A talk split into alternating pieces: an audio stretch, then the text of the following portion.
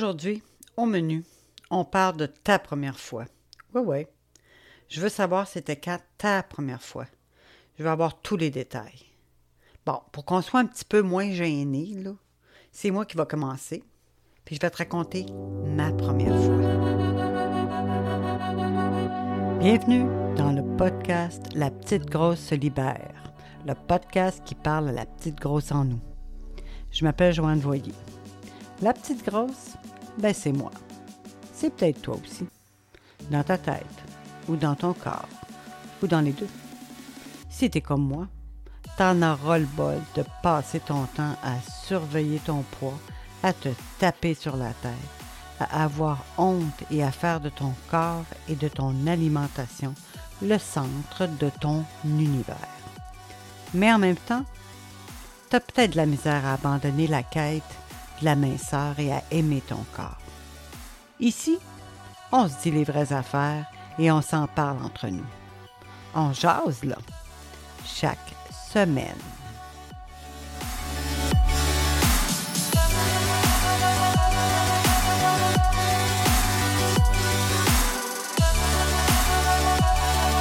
Salut! J'espère que tu es en pleine forme. Sinon, ben, ça va changer, t'inquiète pas. On a un sujet un petit peu tabou, un peu gênant, un peu troublant peut-être. Notre première fois. Moi, j'avais huit ans. C'est jeune, hein? J'étais pas prête pour ça. Vraiment, mais vraiment pas. C'est une drôle euh, de preuve d'amour, me semble, hein? À huit ans? Ben voyons. je te sens troublée. OK, je viens de comprendre. Écoute, je parle pas de la première fois que j'ai eu des relations sexuelles, là. Mais non. La première fois que j'ai fait une diète amaigrissante. C'est de cette première fois-là dont je te parle. Donc, euh, ben, à cette époque-là, à 8 ans, je sais que ma mère, elle le fait par amour pour moi. Elle pensait que c'était une marque d'amour parce qu'elle voulait pas que je vive ce qu'elle a vécu. Fait qu'elle a dit, on va s'en occuper tout de suite. On voit qu'elle a trop de poids, donc on va s'en occuper tout de suite. Elle m'a emmené chez le médecin. Puis le médecin, ben, il a fait ça par souci médical. Hein. Puis la diététicienne, qu'on appelle aujourd'hui une nutritionniste, elle le fait parce que c'était sa job. C'était comme ça qu'il gérait des enfants qui étaient en surpoids. Il ne faisait pas bouger plus, il les affamait. J'ai pas une grande mémoire, m'a t'avouer, là mais je m'en rappelle clairement. Autant que la première fois que j'ai fait l'amour, je peux te le dire. Mais c'est à ce moment-là, à ce moment-là précis, que l'enfer a commencé pour moi. Que l'addiction, là, au regard des autres, à me valider à tout prix, s'est installée. Évidemment que c'était là avant, tout le monde, tout enfant veut l'approbation de ses parents, tout ça. Mais quand tu arrives à une étape où ce que tu sens que ton corps, tu sais, T'es pas la belle fille. T'es pas celle que tu pensais être, que finalement, t'étais pas correct. Puis t'es comme la dernière à le savoir. Là. Puis c'est à ce moment-là que j'ai commencé à mépriser mon corps. J'ai commencé à voir la bouffe comme, tu deux, armées qui s'affrontent, les bons et les méchants. Puis j'ai développé une relation vraiment honteuse et toxique avec la bouffe. Karine Gravel, qui est une nutritionniste clinicienne bien connue à Québec et ailleurs dans le monde, a publié récemment un livre qui s'appelle, attends, je l'ai ici, De la culture des diètes à l'alimentation intuitive. Réflexion pour manger en paix et apprécier ses cuisses. Fait que, au début, ça mentionne que les diètes amaigrissantes ben, il fonctionne pas, c'est prouvé, parce que la plupart des gens reprennent du poids. Si ça marchait, on continuerait toujours la diète, puis on serait éternellement mince. Là. Elle dit que la plupart du temps, là, euh, ils vont dire, bon, une diète n'a pas réussi ou les diètes ne marchent pas à cause de la reprise de poids, là, OK? Puis que c'est comme la pire chose du fait que les diètes ne marchent pas. Mais c'est pas ça le pire. C'est les dommages collatéraux. Dans un paragraphe au début de son livre, là, elle résume tout ça parfaitement. Je vais vous le lire. Attendez. Les conséquences sur la relation avec la nourriture sont dommageables. On peut se mettre à calculer ce que l'on mange, manger en cachette et avoir honte de manger, ressentir de la, culpabilité par rapport à nos choix alimentaires, manger différemment des autres pour perdre du poids et ne plus ressentir de plaisir à manger.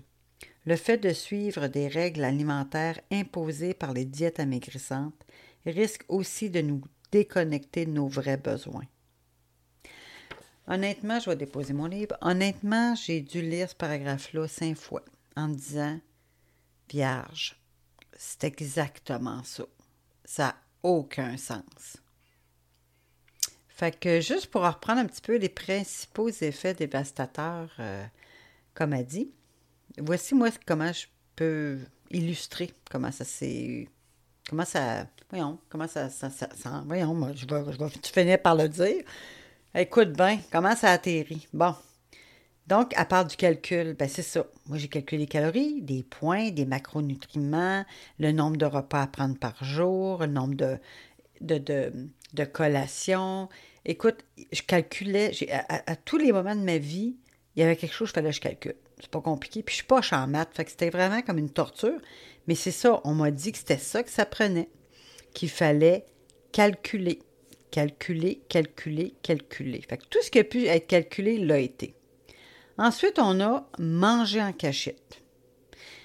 Ben moi, là, je me cachais, je prenais, mettons, un croissant, là, puis j'allais dans le garde-robe, puis je mangeais ça, là. Fait que je mangeais vite, je mangeais stressé, j'avais peur de me faire pincer, puis je mangeais, je mangeais, je mangeais, là, rapidement, comme ça se peut pas, mais bien caché.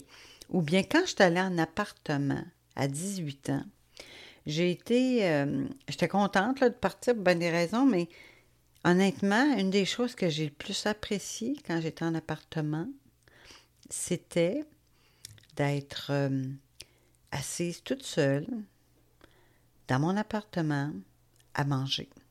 Je me rappelle que j'avais fait un mélange à gâteau Duncan Hines au chocolat. Parce que quand ma mère faisait un gâteau, moi et mon frère, on se battait là, pour pouvoir licher les, les, batteurs puis le fond du plat. Puis il y en avait. Ma mère, elle raclait. Elle raclait les, les bas, il n'en restait jamais assez.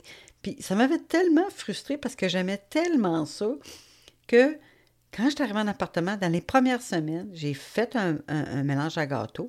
Je me suis assise et pendant une semaine, tous les soirs, je prenais une cuillère puis je, je mangeais le, mélange à gâteau non cuit.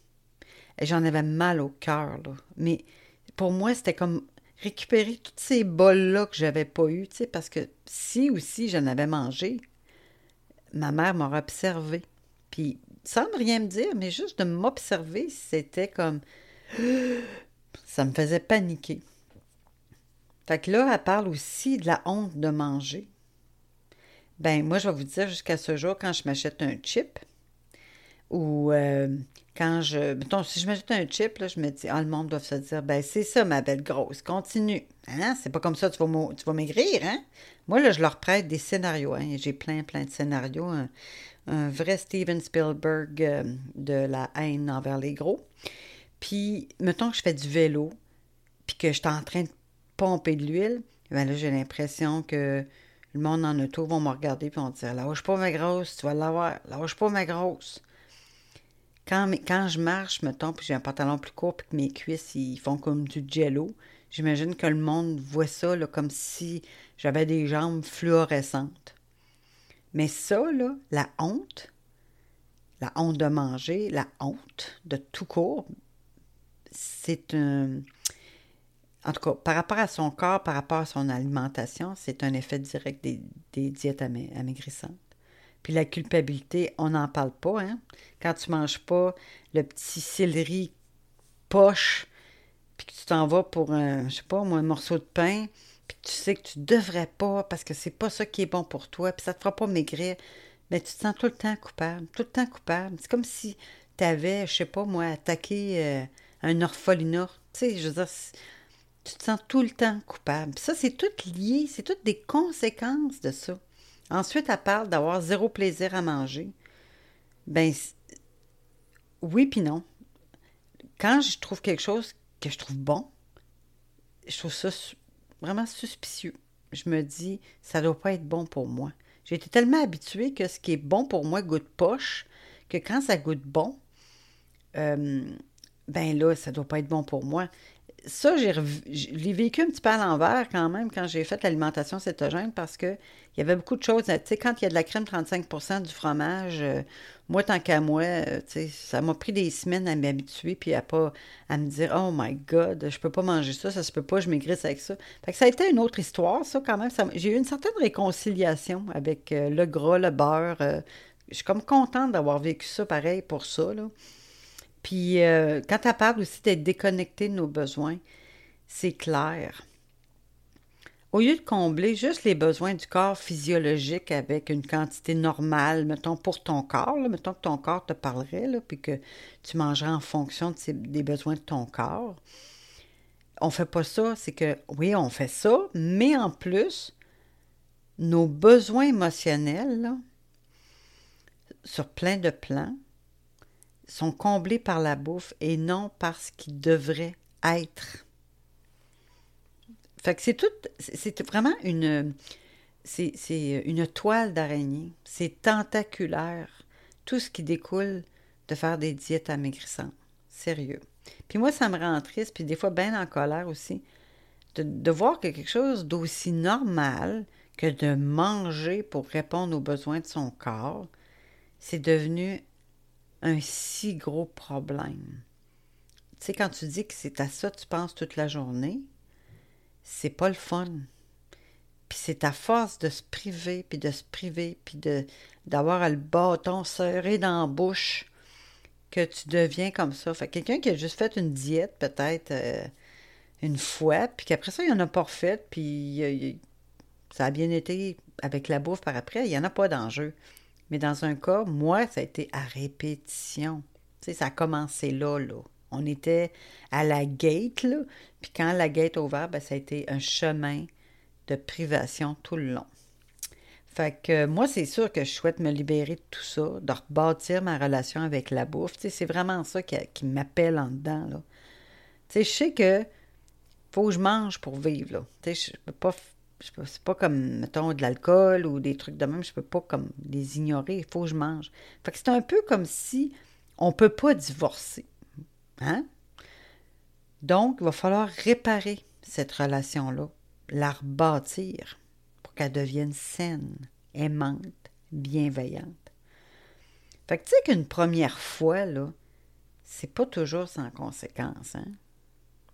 Faut pas oublier ça. Puis toi, c'était quand la première fois que tu as fait un régime amaigrissant? Ou encore que tu as su que tu étais différente des autres? C'est quand? Ça remonte à quand? Dans quelles circonstances? ça a été quoi les conséquences pour toi? Ça a-tu laissé des marques ou non? C'était comme une lettre à la poste. Euh, hmm? En tout cas, si tu veux m'en, parler, me partager tout ça, ben écoute, n'hésite pas à écrire à la petite grosse à gmail.com. J'espère que euh, ça t'a apporté quelque chose, que ça a résonné en toi. Puis, euh, si tu as certains de ces comportements-là, même si tu les as pas tous, c'est lié à quelque chose. Fait que ça vaut peut-être la peine des fois de gratter un petit peu. Pas besoin d'aller creux, mais juste gratter un petit peu. Alors voilà. Je te souhaite une belle journée. À la prochaine. J'espère que cet épisode t'a plu. Abonne-toi au podcast pour ne rien manquer. Si tu as des questions, des commentaires, ou bien tu veux partager quelque chose avec moi, n'hésite pas à m'écrire à la gmail.com. Tu peux aussi me suivre sur d'autres plateformes. Les liens, je les ai mis dans les notes. On se reparle au prochain épisode. Ciao, ciao!